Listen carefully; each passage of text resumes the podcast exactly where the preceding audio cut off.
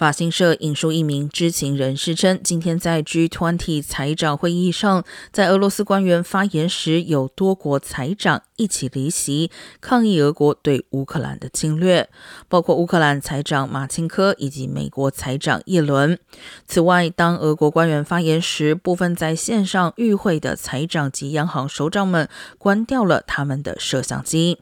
多名官员已证实，英国、法国及加拿大官员均加入这次杯葛，凸显这场会议的紧张气氛。